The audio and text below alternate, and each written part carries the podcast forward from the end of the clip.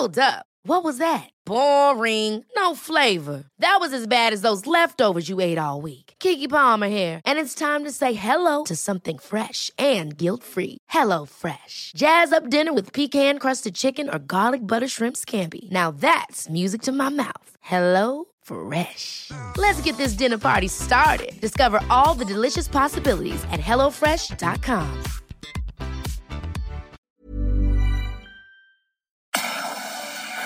Tarde a tarde, lo que necesitas saber de forma ligera, con un tono accesible. Solórzano, el referente informativo.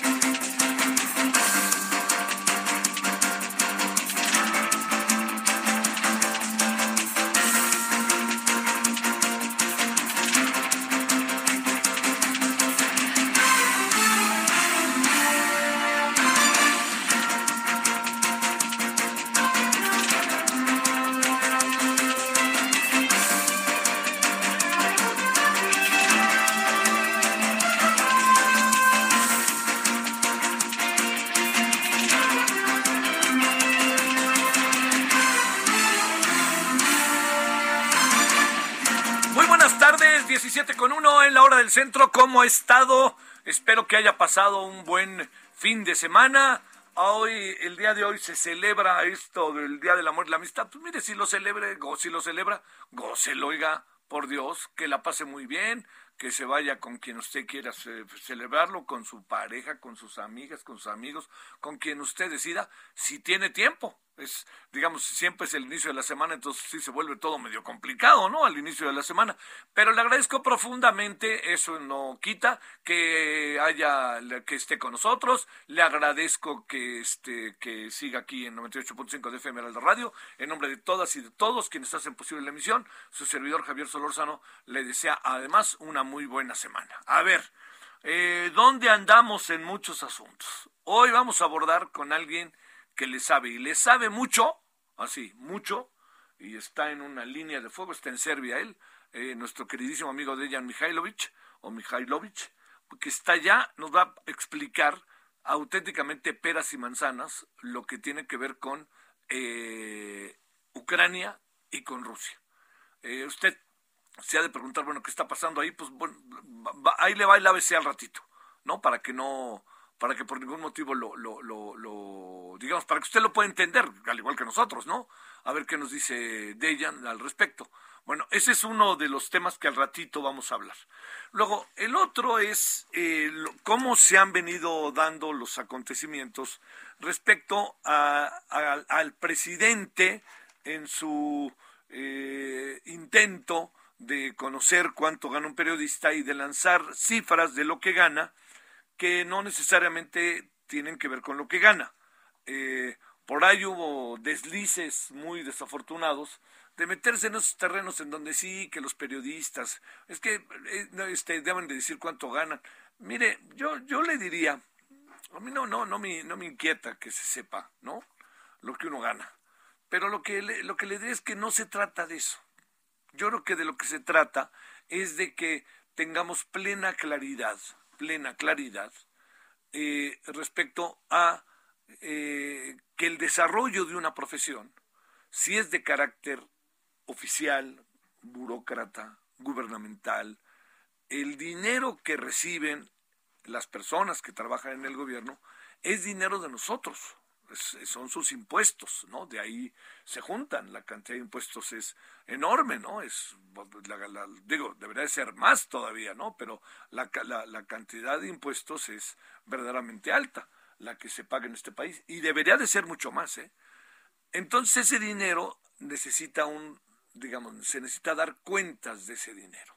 Esto es lo que me parece que es una de las, de las grandes claves. Lo segundo es que si yo trabajo en una empresa privada, yo como ciudadano estoy obligado a pagar mis impuestos.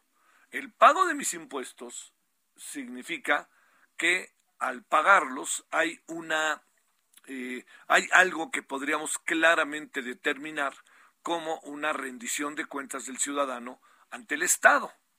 Entonces, ese es una labor privada que no debe de hacerse pública porque es la privacidad de la gente, ¿no? Si dicen es que los periodistas ganan mucho, ganan poco, pues bueno, pues a lo mejor también yo les diría, pues las empresas en las que ellos están, a lo mejor ganan mucho, a lo mejor ganan poco, ¿no?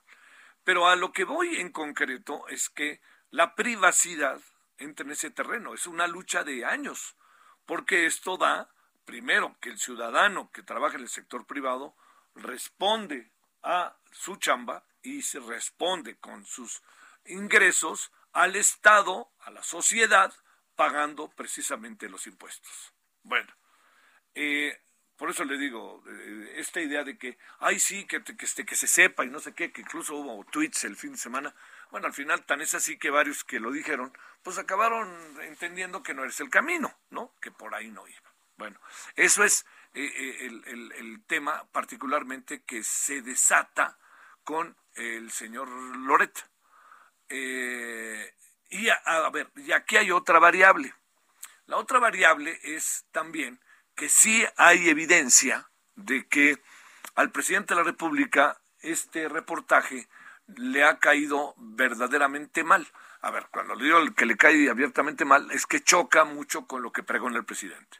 De esto ya hablamos el viernes en la tarde, mm, escribimos hoy en La Razón, no me voy a alargar más, pero sí le voy a decir lo siguiente, que esto es relevante me parece que es relevante, relevante. Este, eh, hoy hubo una respuesta, ayer, hacia la noche, hubo una respuesta por parte del hijo del presidente y su esposa. La, respuesta es confusa. A mí no, no, no me acaba por aclarar usted a decir, bueno, pero ¿por qué son tan escrupulosos que no sé qué? Pues bueno, porque son los dineros este, suyos y, y míos los que están este, los que están ahí de por medio pagando su impuesto y porque el presidente pregona un discurso diferente de lo que hemos visto en los reportajes. ¿En qué va a acabar el asunto? No tengo la más remota idea. Sinceramente, ojalá se dé algo más claro que lo que se ha dado a conocer el día de hoy. Y cerraría con, con estos elementos, eh, como lo del Space, Space el viernes, pues que creo que fue un muy buen ejercicio, por más que digan lo que digan por más que Morena diga, por nosotros votaron 30 millones y ustedes a duras penas alcanzaron 60 mil, pues sí tiene toda la razón, si de se tratara así.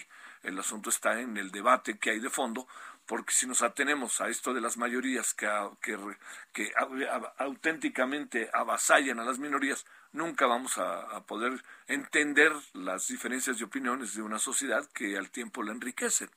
Pero para cerrar, aquí le diría, lo que sí tendría que hacer este, esos 60 mil que participaron, yo me asomé a los dos, tanto a los que yo soy Loret y yo no soy Loret, a los dos, me estuve asomando y escuchando con mucha atención el viernes en la noche, saliendo aquí del Noti. Este, pero yo le diría, a mí me parece que son, son ejercicios muy buenos, pero no se pueden comparar de esta manera, como dijo Morena. Vamos a ver también qué pasa con los procesos electorales. Hoy el Heraldo lanza sus encuestas y en estas encuestas que lanza de seis elecciones para gobernador, en cinco lleva ventaja Morena. En, en, Durango no lo lleva tan contundente. Aguascalientes sí se, todo indica que se dará para Tere Jiménez de, del PAN.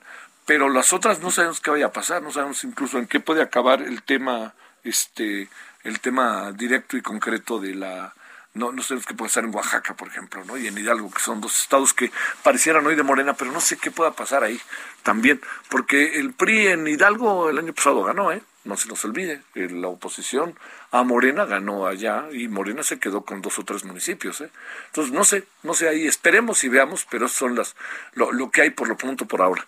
Y cerraría diciéndole que así como pasan estas cosas, pues se vino la cargada en favor del presidente, como se fue la cargada en favor de Peña Nieto y como fue de Echeverría y como fue de López Portillo, como fue hasta de Díaz Ordaz, escuchó usted bien, y como fue de este de la Madrid y de Salinas, pues los gobernadores apuntalados por la preferida, por la, por la este, perfilada, eh, la señora Sheinbaum, pues este, se pusieron a favor de, del presidente y a todos firmaron, hasta el devaluadísimo Cuauhtémoc Blanco, ¿no? Todos firmaron nuestro apoyo al presidente, que no sé qué. Este, no les gusta la crítica, no les gusta la crítica, ese es un asunto eh, que en este país es un asunto que tiene que ver con el poder, al poder no le gusta la crítica o sea, la, la, la, desprecia, ¿no? Como pasó con el otro día, ¿no? Como decía este Peña Nieto, ustedes no aplauden. Pues, ¿cómo va a aplaudir un periodista, por favor? Pues está en otra cosa el periodista, ¿no? Que le aplaudan sus seguidores, o quienes se ven beneficiados, o quienes se identifican, o a quien le parece que las cosas que ha dicho el presidente en turno son favorables. Pero el resto sí se lo digo un poquito como de, echarse a correr, ¿eh? Así se lo diría, como de, de incluso este, eh, en estas cargadas que tanto se criticaron, pues ahora están siendo ellos, están un poco actuando como los que criticaron. Bueno, Dicho de carrera, eso pasó eh, hacia lo largo del fin de semana. Se vino el, este, el Super Bowl y, pues mire, digo, yo soy aficionado al fútbol americano, muy aficionado a los deportes. Yo lo vi el juego casi todo, este, y le diría, es que oigo que dicen, es que este el, el, partido este fue como muy desigual, muy irregular, ganaba uno, ganaba otro. Pues yo creo que son fuerzas muy parejas. Yo creo que hoy en día digamos, nadie espere en una final, de no ser que pase algo excepcional, nadie espere en una final que estemos ante una victoria, ya sabes, esas de por paliza, pues porque las fuerzas son muy equilibradas en el fútbol, soccer, en el béisbol, en el fútbol americano. Véalo usted, véalo usted. Entonces, pues yo creo que estuvo buena, ¿no? Estuvo muy buena la, la final. Este, y el show, yo no soy muy de hip hop, la verdad que no, entiendo que tienen un papel fundamental en la vida de, de la este entiendo que tienen un papel fundamental en la vida de, de, de, la comunidad particularmente afroamericana y muchas otras cosas más me gustó M&M que se acabó este hincando en función del cornepic aquel el, bueno, aquel, el que, es, el que era coreback de San Francisco. Entonces, bueno, pues echémonos a andar, si le parece, ahí echándole una mirada como de carrera a lo que pasó este fin de semana. Gracias que nos acompaña, le deseo muy buena semana, vamos a empezarle. Solórzano, el referente informativo.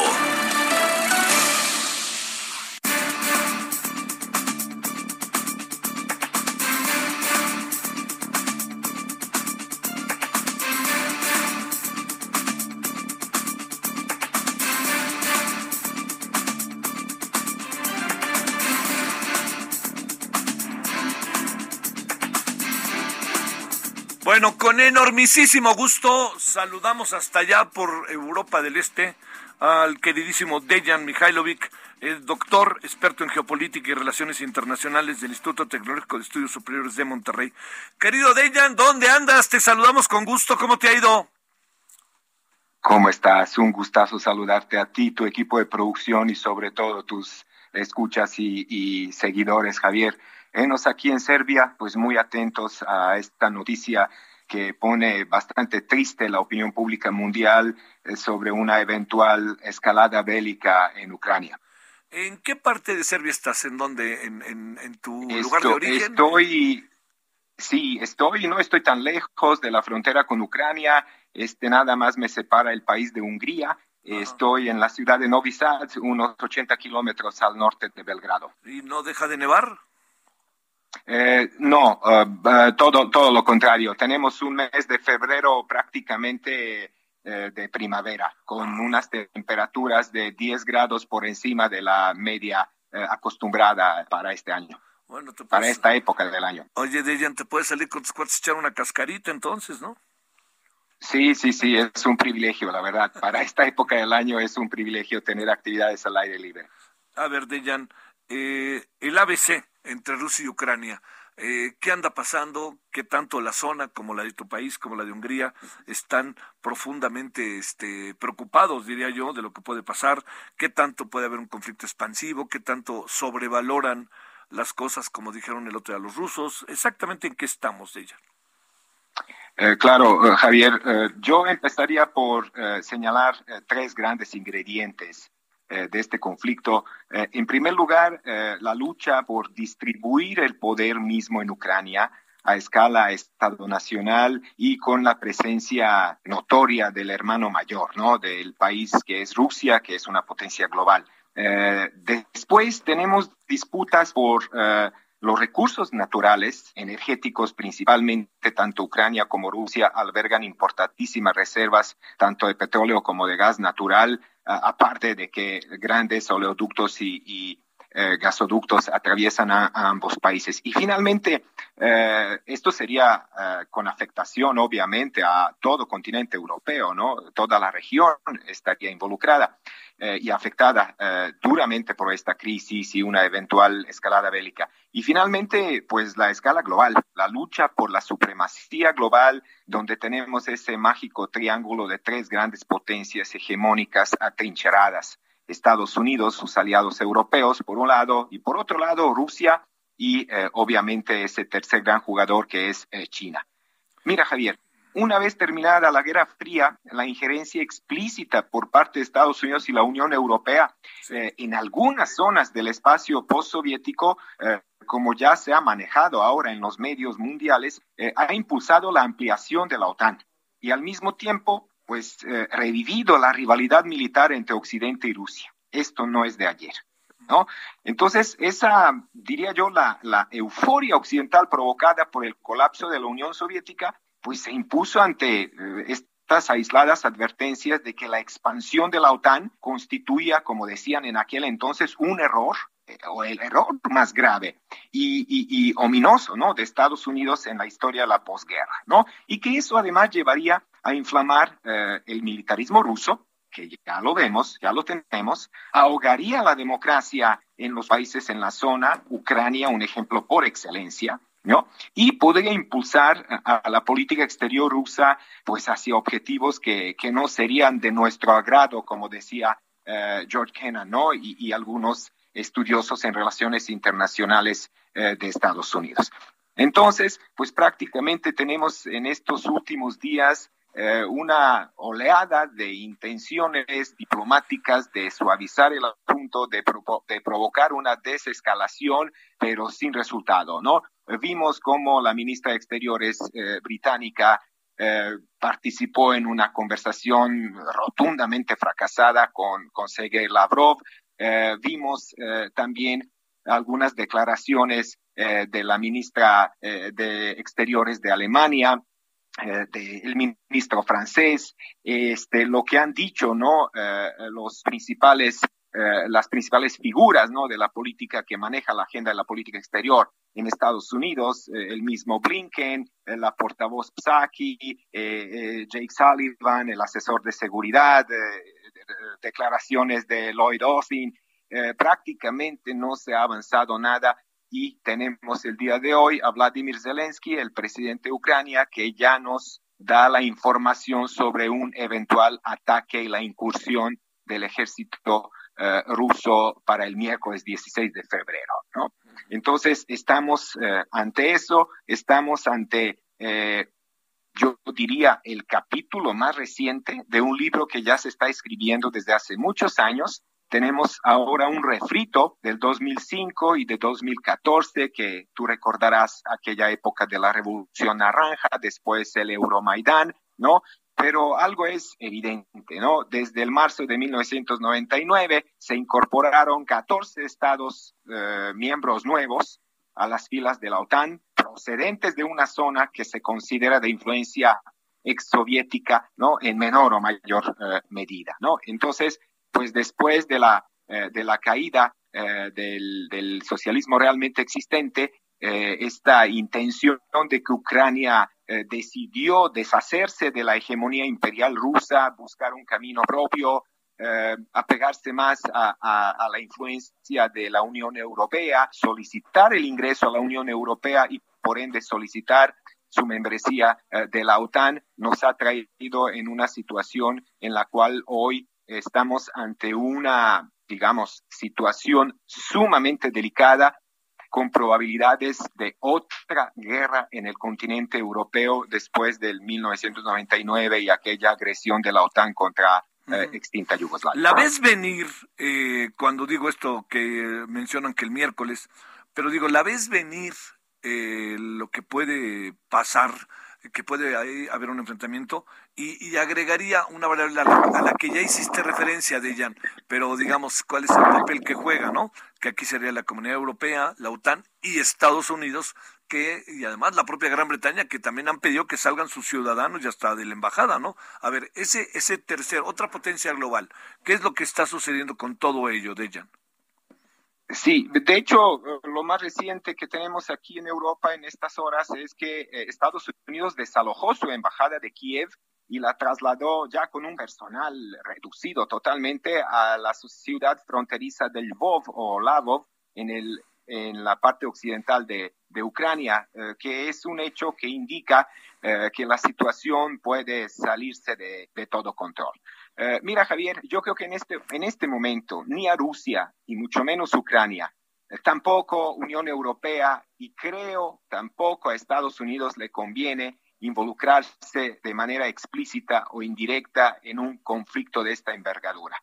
Eh, hablamos de un país que incluso invadido u ocupado por Rusia, un país que tiene 603 mil kilómetros cuadrados, Javier, para que nuestros escuchas nos hagan una comparación. Ucrania es bastante más grande que España y un poco más chica que Francia, por ejemplo, una población de 44 millones de, habitantes. Entonces, una incursión terrestre y, movilización a, través del Mar Negro, incluso utilizando la Fuerza Aérea, eh, obviamente eh, llevaría a, que Rusia tuviera ventaja y que eh, cumpla con los cometidos o los objetivos principales de apropiarse de las zonas ya controladas por las fuerzas rusas en las ciudades de Donetsk y Lugansk eh, incluso más territorio eh, podría caer eh, bajo dominio, dominio ruso, sobre todo si se involucra Bielorrusia, ¿no? Y, podamos ver que, que incluso eso es una opción real de que también haya una incursión del, desde la dirección del norte, ¿no? Norte de Ucrania. Entonces, en ese sentido, se antoja muy difícil que Rusia se involucre en un conflicto eh, de, esa, de, esa, de ese tamaño, de esa eh, magnitud, eh, sí, de esa magnitud. Aparte que el mundo todavía está sumergido en las secuelas de una pandemia que ha retrasado estabilidades y desarrollos económicos, desaceleró, desaceleró crecimiento. creo que a nadie en este momento le conviene eh, eh, bueno, nunca conviene utilizar las armas para ningunear derechos o, pisotear los intereses de algunos eh, países en favor de otros. Entonces es un hecho histórico, ¿no? Rusia se siente un país acolorado, o sea, estrangulado, por así decirlo, si te das cuenta, ¿no? Desde 99 hasta la fecha, estos 14 estados nuevos prácticamente hacen una especie de media luna desde el mar Báltico hasta, hasta Crimea y Mar Negro, la presencia militar de Estados Unidos en zonas de tradicional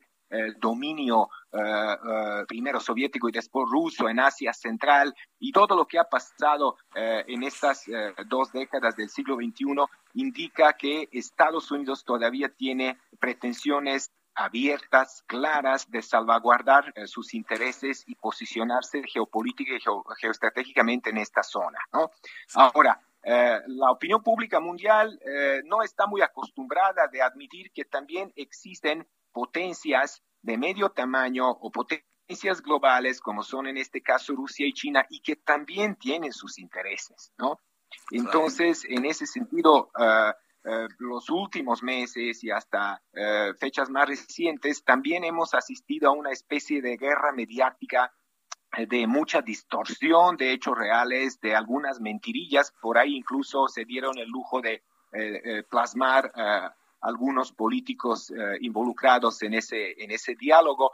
En fin, creo que todavía hay un pequeño espacio el día de mañana Olaf Scholz, el, nuevo canciller alemán, tendrá una conversación con Putin y yo personalmente estoy esperanzado de que esta conversación eh, precisamente eh, nos, eh, nos lleve a, una solución que no implicaría el inicio de una, de una guerra. Ahora, Pues también si lo ves, si lo ves desde la postura de Washington, Washington eh, en últimos años se siente bastante debilitado. La administración Trump lo ha mostrado y lo ha desnudado de algunas quiebras dentro de la OTAN. ¿no? Eh, esto es muy interesante, que, eh, que todo ese involucramiento estadounidense y la movilización de los países miembros de la OTAN son también, eh, hay una lectura de que hay, hay discrepancias ¿no? en el seno mismo de la OTAN y que se está replanteando ¿no? lo que van a ser eh, movimientos eh, para un futuro, sobre todo pensando eh, o con miras a China y a Rusia, Javier. Bueno, gracias por tu desvelada, Dejan. Te mando un gran saludo, saludos hasta no, gracias a ustedes, un gran saludo para ti, tu equipo, un abrazo y este nos vemos o nos escuchamos muy pronto. Así será. Gracias, Dejan Mihailovic, quien es doctor en geopolítica y relaciones internacionales del TEC. Bueno, vamos a una pausa. ¿Están bajando verdaderamente los homicidios? ¿Usted qué cree? Referente informativo regresa luego de una pausa. Estamos de regreso con el referente informativo. This is Paige, the co-host of Giggly Squad, and I want to tell you about a company that I've been loving, Olive and June. Olive and June gives you everything that you need for a salon quality manicure in one box. And if you break it down, it really comes out to $2 a manicure, which is absolutely insane. It's also so easy to get salon worthy nails at home with Olive and June. The difference between how your nails used to look when you did them yourself and now with the Manny system is a complete game changer. The best thing about Olive and June too is it's a quick dry. Dries in about one minute, lasts for five days, and full coverage in up to one to two coats. Visit oliveandjune.com slash perfectmanny20 for 20% off your first system. That's oliveandjune.com slash perfectmanny20 for 20% off your first system.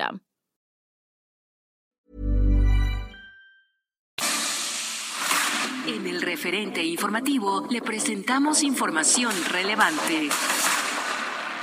Se reportaron siete casos de la subvariante BA.2 de Omicron en la Ciudad de México, Veracruz, Jalisco y Quintana Roo. En Nuevo Laredo, Tamaulipas, se han aplicado casi 9.000 dosis contra el COVID a menores de 5 a 11 años, así como a jóvenes de 12 a 17 años. Este lunes regresaron a clases presenciales más de un millón de alumnos en Nuevo León. Dictan prisión preventiva para los acusados por el asesinato del periodista oaxaqueño Ever López. Miguel N., presunto violador serial, detenido en octubre de 2021 en la Ciudad de México, cuenta con 19 vinculaciones a proceso. Sedena desplegó más de 650 elementos del Ejército y Guardia Nacional en los municipios de Colima y Villa de Álvarez. La Fiscalía de Puebla informó que el bebé Tadeo estuvo escondido en las celdas del penal de San Miguel, previo a ser tirado en un basurero. El gobierno de Durango exhortó a la población a evitar las carreteras de Zacatecas debido a su peligrosidad. Unos 800 migrantes marcharon este lunes en Tapachula, Chiapas, para exigir documentos que regularicen su situación. La Comisión Permanente de Arte y Cultura del Congreso de Yucatán declaró a la lengua maya como patrimonio cultural intangible del Estado.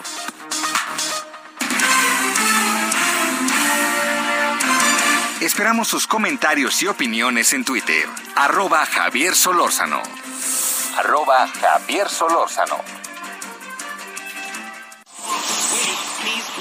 Are heavy, there's vomit on his sweater already. Mom's spaghetti, he's nervous, but on the surface he looks calm and ready to drop bombs. But he keeps on forgetting what he wrote down. The whole crowd goes so loud. He opens his mouth, but the words won't come out. He's choking out. Everybody's joking now. The clock's run out. Time's up. Over.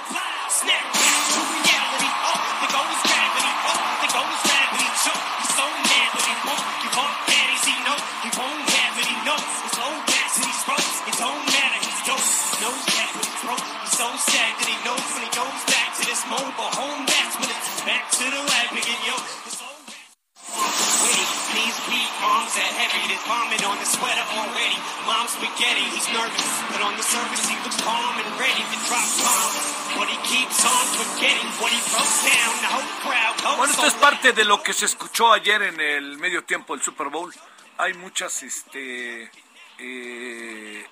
eh, hay muchas eh, opiniones respecto a si el espectáculo fue bueno o no. Pues yo diría que pusieron en la, en la lupa, pusieron en el centro, pusieron en todo aquello que es importante de repente de que la sociedad, la sociedad estadounidense voltee siendo tan diversa, aunque no les gusta que sea tan diversa a algunos, eh, que es el, el, hecho de que, eh, de que al fin, bueno, como sea, lo que, digamos, lo, lo, que al final es es colocar en el centro el hip hop y estas manifestaciones que entiendo que pueden gustar o no gustar, ¿no? Que es, en el fondo de repente están cargadas de mensajes muy interesantes, a veces pues también del juego, ¿no? Pero también de mensajes. Y Eminem pues este, le dijeron, no, te vayas a hincar y que se hinca. Pues recordando al ex coreback de San Francisco, ¿no? Que cómo le costó a ese coreback haber hecho lo que hizo, ¿eh? ¿Cómo le costó? Pero ha de dormir tan tranquilo ha de estar tan en paz con él mismo, porque además se ganó el reconocimiento de todos, por más que la NFL, para que vean cómo es también por allá, ¿no? La NFL le hizo, ¡pum!, le cerró la puerta. Bueno, se llama Luz. Eh, vamos a las 17.30. Ah, le iba a decir también algo más, pero me había por ahí algo. Eh, bueno, ahorita me. ah, eh, no me quedó muy clara la respuesta del hijo del presidente, ¿eh? la verdad. Y segundo, también no me queda nada claro cómo a lo largo de meses, años, nos trajeron que el señor Lozoya tenía toda la información para meter al tambo al presidente a Peña Nieto, para Luis este Videgaray y además todo esto y además Ricardo Anaya y todos, y ahora resulta que los sobornos fueron para su familia, dice la fiscalía. Entonces, dicho lo cual, todo se va contra el señor este todo se va contra el señor Lozoya y ya al rato en la noche le daremos vuelta al tema. Pero esto quiere decir que no tocan al presidente, al expresidente Peña, no tocan al este, al, Luis Videgaray, no tocan, pues supongo yo, a Ricardo Anaya, ¿no? Porque no hay orden de aprehensión después de que no se presentó hoy. Y además Ricardo Anaya pues iba con todo, ese no se va a dejar. Digo, no quiero decir que no se vaya a lograr, pero si es inocente, él va a pelear hasta el final, ¿eh? Digo, y bueno, y entonces uno se pregunta si el hombre este, ex panista, el ex senador panista que está en la cárcel debería estar o no, o qué. Pero fíjense nomás qué desaseo, ¿eh? Se lo dijimos una y otra y otra vez, se veía venir. Ahora sí, 17.35 en la hora del centro. Solórzano, el referente informativo.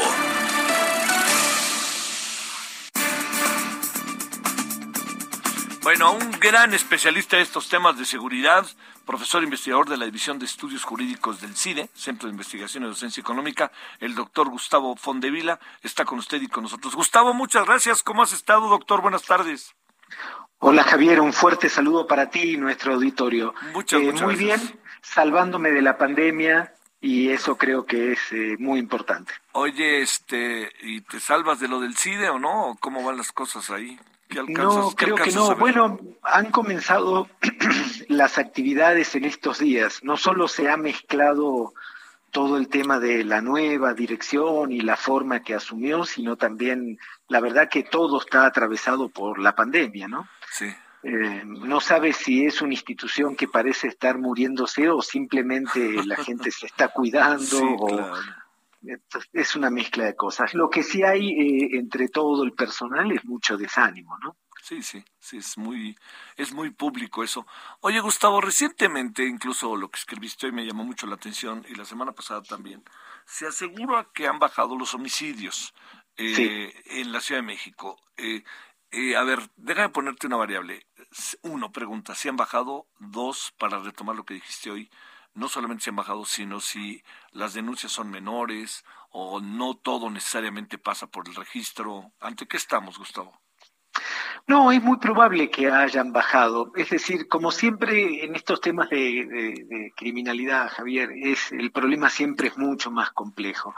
El homicidio es uno de los crímenes que tiene menor cifra negra porque está el cadáver, aparece el cuerpo de la persona que murió y entonces eh, con denuncia o sin denuncia el cadáver es ineludible.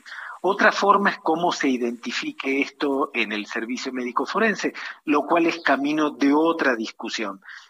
Ahora bien, dicho esto, es muy probable que haya bajado el homicidio en la Ciudad de México. Eh, el- La cuestión no es eso lo que se está discutiendo, la cuestión es que el gobierno ah, quiere hacernos pensar que esto es una consecuencia directa de su política criminal. Y eso es lo que está en discusión. Eso es lo que al menos se puede discutir.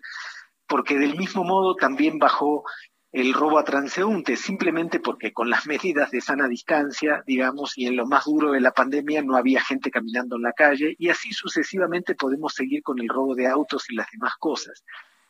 Nadie dice que la política criminal del gobierno sea correcta o incorrecta. Eso tampoco se está discutiendo y se puede discutir. Lo, lo, lo que sí me parece que abre una puerta a sentarse en una mesa de discusión, es decir, esto es el resultado de nuestro gobierno. Y no porque no necesitemos buenas noticias, Javier. Creo que no hay nadie en este país ni en el mundo que no necesite una buena noticia, y mucho más que los homicidios bajaron. Que eso fue resultado de las acciones implementadas por la Secretaría de Seguridad Ciudadana, eso está muy lejos de ser comprobable, por lo menos fácilmente.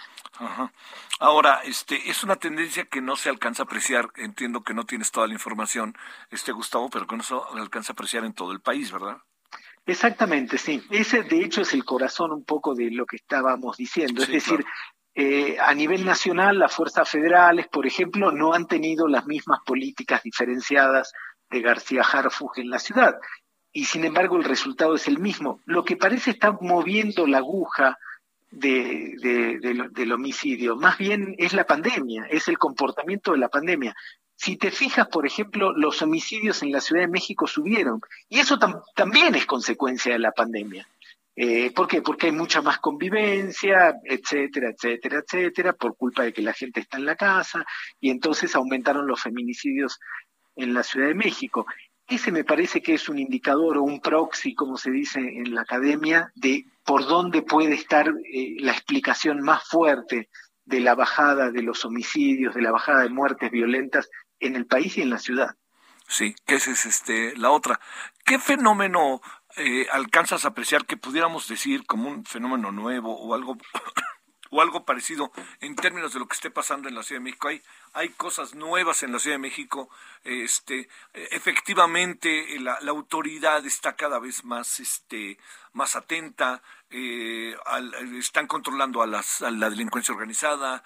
Eh, porque también el tema de la, ese es una, pero el tema de, los, de las casas de las que vivimos, la violencia intrafamiliar, es la otra, Gustavo. Sin lugar a dudas, la pandemia cambió una parte de, de, la criminalidad. En la Ciudad de México vamos a centrarnos ahí. Por ejemplo, cambió los horarios un poco, cambió también las edades de las víctimas, porque hay más gente joven en la calle que gente de mayor edad que se recluyó para protegerse más. Hay cambios de este tipo. Ahora, en relación específica al gobierno, si hay algo que podemos decir que es favorable, supongo que muchas cosas, pero que quiero resaltar, es que el secretario de Seguridad Ciudadana sí implementó una medida de concentración de recursos en los grupos criminales organizados más violentos. Eso es correcto, tampoco es nuevo, se aplica en todas partes del mundo, pero bueno, no siempre lo que se aplica en todas partes del mundo se aplica en nuestro país, ¿no? Eso es nuevo, es sensato, es correcto, lo que dudamos todos es que en tan poco tiempo haya tenido ese efecto que nos quieren hacer creer o quieren festejar que tuvieron. No, cuidado, no. Eh, el mercado de Ámsterdam, por ejemplo, Javier, debe mover, bueno, es una comparación así a vuelo de pájaro, pero debe mover cantidades millonarias de drogas, por ejemplo. Y sin embargo no es un mercado violento. Eh, la diferencia entre la violencia en un lugar, en un mercado como el nuestro en México y el mercado de Ámsterdam, pasa por ciertos grupos, pasa por ciertas cosas.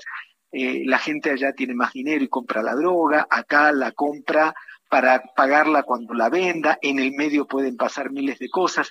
Es decir, estrategias muy diferenciadas y focalizadas en los grupos que te tiran, te cuelgan tres personas de un puente o te tiran unas cabezas de, seres humanos en un parque o en una plaza, eso es correcto y eso es lo que se viene haciendo. Eso es correcto. Bueno, oye, la otra, para, para cerrar, este, Gustavo, la, la, ¿podemos ya medirlo como una tendencia o, luego de repente pueden ser eh, coyunturas muy concretas? ¿Sí da la impresión de que es una tendencia?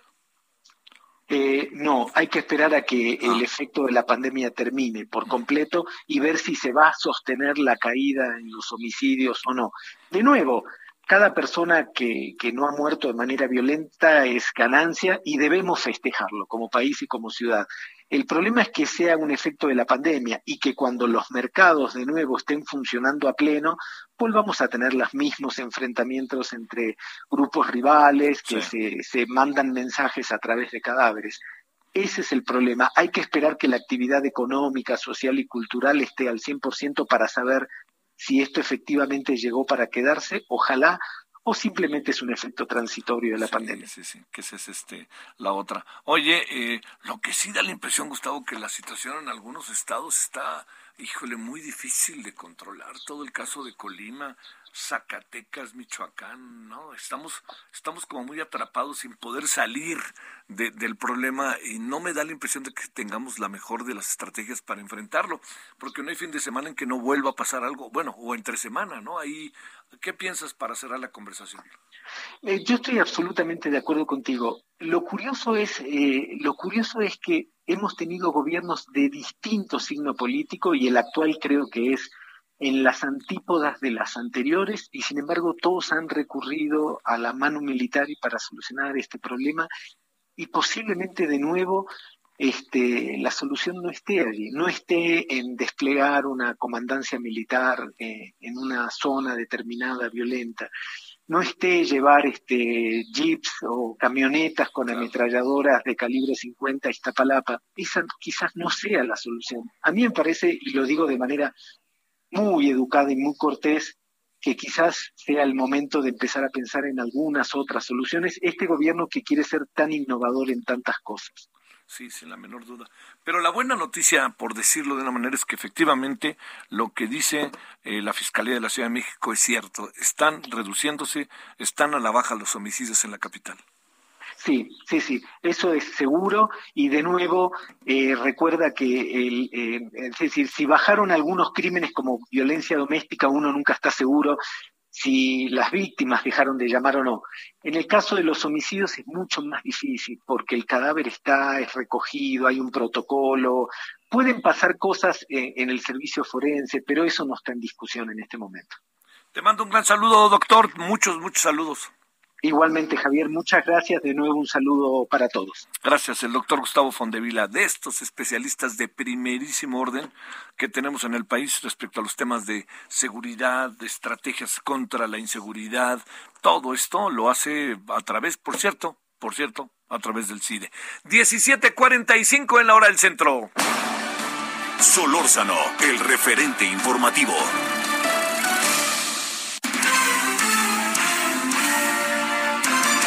Esperamos sus comentarios y opiniones en Twitter. Arroba Javier Solórzano. Arroba Javier Solórzano.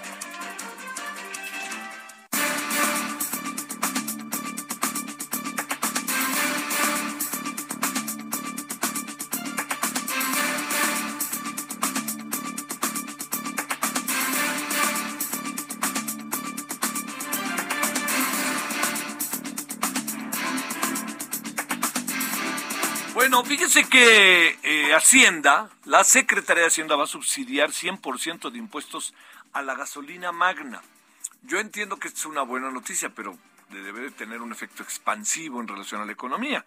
¿Se puede o no se puede? Entonces la noticia es buena.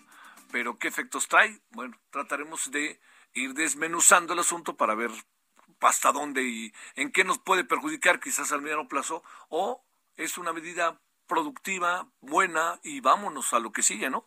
Le hemos pedido a Mario Campa, economista y politólogo especialista en política pública, que esté con usted y con nosotros. Mario, ¿cómo has estado? Buenas tardes. Hola, ¿qué tal? Buenas tardes, un gusto estar con ustedes. Gracias. A ver, pregunto, eh, subsidio a la Magna y a la Premium. Eh, a ver, todo esto cómo se inserta en ingresos, egresos, Hacienda, la Hacienda Pública, los ciudadanos, etcétera. Sí, bueno, lo primero que podemos decir es que esto surge a raíz de que los precios del petróleo están muy elevados, no principalmente por tensiones geopolíticas eh, en Ucrania y el, el, barril del petróleo pues eh, está ya por encima de los 95 dólares por barril. Eso significa más ventas y mayor utilidad para Pemex, ¿no? Entonces, a, al aumentar las ventas, pues Hacienda recauda eh, más impuestos y básicamente lo que está diciendo con este subsidio es, bueno, parte de lo que yo estoy recaudando se lo transfiero a, eh, a través de estímulos fiscales al consumidor para proteger un poco esta alza en el precio del barril de petróleo, ¿no? A ver, ¿Y esto qué significa, tomando en cuenta que nosotros en buena medida no la pasamos, Mario, este, importando gasolina también, que debe de estar en otro precio quizá? Sí, bueno, sabemos que el, mercado de las gasolinas es un mercado pues ya bastante competido, ¿no? Sobre todo en la distribución final. Eh, y lo que hace este subsidio o estos estímulos fiscales es que son descuentos que pueden derivar en una posible baja del precio final, ¿no? Por supuesto, tiene que venir acompañado de revisiones de Profeco, por eso es importante que se esté informando sobre los precios de venta al consumidor y bueno, eh, a lo mejor en algunos casos no deriva en una posible baja, pero al menos asegura que no suba tanto ¿no? el, costo del producto y eso ya le, le ayuda un poco al consumidor. ¿Cuánto podría bajar el precio de la gasolina con esta medida? Bueno, en, es una semana, sabemos que va del 12 al 18 de febrero, eh, va a cubrir, en el caso de la Magna, pues está cubriendo impuestos por alrededor de 5.5 eh, pesos por litro, ¿no? Que es un monto importante y, y equivale pues al 100% eh, de, en cuestiones de estímulos fiscales. En el caso de la Premium es aproximadamente el 83%. Eh, se subsidia más pues eh, la parte de, de, la gasolina que es un poco más barata, buscando quizá también ayudar un poco a los hogares de menor recurso. Lo que sí también ayuda y es muy importante mencionar es que sabemos que en este momento a nivel internacional ha habido una ola inflacionaria y si esto logra al menos eh, lograr que, que, no sigan subiendo los precios de las gasolinas, pues también puede, por ejemplo, propiciar que el Banco de México no suba tasas de forma tan abrupta. Eh, abrupta. Entonces tiene algunos efectos también macroeconómicos interesantes, ¿no?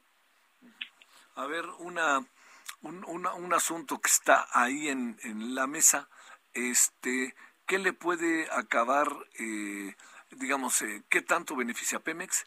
qué tanto puede realmente beneficiar al consumidor y qué tanto esta decisión no acaba metiendo en una bronca al, al gobierno, siendo que pues sabemos que es eh, Pemex, esa, ese, ese, lugar de donde se, hace de más dinero el gobierno, es de algunos ya sabes hasta en tono broma, de broma dicen que este que es su caja chica, ¿no?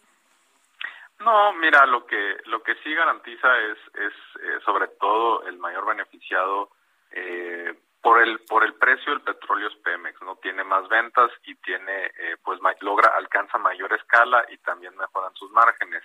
Pero por otro lado, lo que eso pudiera implicar para las finanzas públicas no ayuda tanto en el sentido que se está transfiriendo a los consumidores.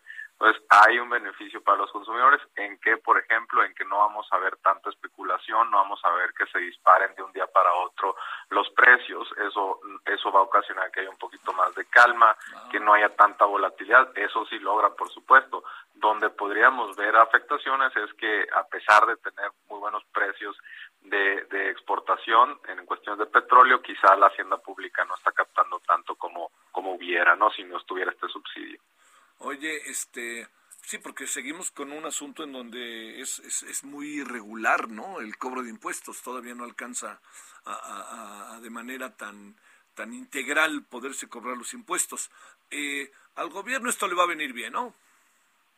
Sí, bueno, bueno, otra cosa es que eh, si los volúmenes de gasolina no disminuyen, a pesar de que estás subsidiando el IEPS, pues por ahí puedes beneficiarte con otros impuestos como ISR de las gasolineras o, el, o la misma IVA, ¿no? Por la venta. Entonces, hay, hay ciertos, hay efectos encontrados eh, en general pues creo yo que es una es una política que busca proteger sobre todo la volatilidad, ¿no? Que no haya aumentos eh, bruscos y que eso pueda generar también, ya sabemos que en anteriores años eh, ha ocasionado pues largas filas, ¿no? Porque los consumidores quieren llenar tanques y eso genera escasez. La escasez tendría un efecto mucho peor, ¿no? De lo que te puede ocasionar, pues subsidiar un poco el precio, ¿no? Sí, que esa es este la otra. Oye, este, eh, eh, lo que pasa es que estamos metidos en líos económicos serios, ¿no? ¿no? No se habla mucho de ellos, Mario, pero me da la impresión de que sí, no, no, no vamos a crecer lo que se esperaba.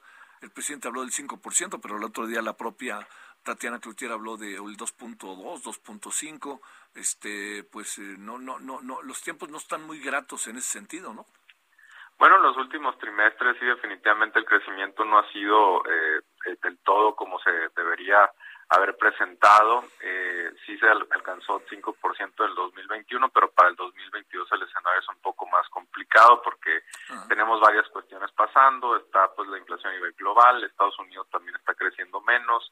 Donde sí va bien es el empleo, que ya recuperamos todos los empleos que habíamos perdido en la pandemia, tanto formales como informales. Está bien. Eh, sí, eh, lo que ahorita tenemos también, y esto afecta sobre todo a ciertos sectores, es un faltante de chips, particularmente en la industria automotriz. Tan solo en Ford, por ejemplo, en su planta de Hermosillo hay 100.000 órdenes pendientes que no pueden salir y no puede Ford implementar un tercer turno en su planta, ¿no? Imagínate todo lo que eso implica para cuestiones de venta de automóviles, por supuesto eso le pega al PIB, ¿no? Oye, ¿por qué no chips, eh? Bueno, es un tema que tiene varias aristas. Para empezar, hubo tensiones geopolíticas en Taiwán, ¿no? que es un gran productor de chips. Hubo, por supuesto, también parones por la pandemia en algunas plantas. Hubo, esto es muy interesante, un cambio de preferencias y eso hizo que muchos consumidores en sus hogares empezaran a demandar más productos electrónicos, videojuegos, televisores, etcétera, etcétera. Y esto, pues, también hizo que los chips se fueran a otras industrias que las eh, normales y todo eso fue contribuyendo, ¿no? Este, en estos momentos, pues, eh, se va solucionando poco a poco, se espera que hacia la segunda mitad del año sobre todo empiece a mejorar, pero sí está ocasionando pues problemas, ¿no? Y por si fuera poco, este la semana pasada tuvimos un bloqueo entre Canadá y Estados Unidos de transportistas antivacuna y eso hizo que se cortara la comunicación con principalmente Detroit, que es un centro automotriz muy fuerte, y eso también le pega un poco a ese sector, ¿no? Bueno, te mando un gran saludo, Mario Campa, gracias que estuviste con nosotros. Gracias, un abrazo. Que Gracias. Bueno, ahí tiene usted lo que va a pasar con esta decisión de ese, Hacienda va a subsidiar el 100% de impuestos de la gasolina magna. A mí me parece una muy buena idea. Vamos a ver también cómo se instrumenta y en qué nos afecta. Eso nunca lo podemos perder de vista. ¿eh? Oiga, ya nos vamos a las 21 horas en la hora del centro. Estaremos en Heraldo Televisión esta noche, como todas las noches. Hoy traemos varios temas, derivados algunos de fin de semana y otros del hoy, auténticamente. Anda lloviendo en la Ciudad de México. Bueno, hasta el rato, te voy tarde. Adiós.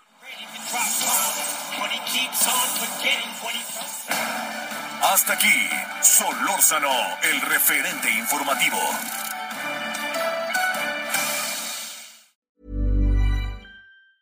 Ever catch yourself eating the same flavorless dinner three days in a row?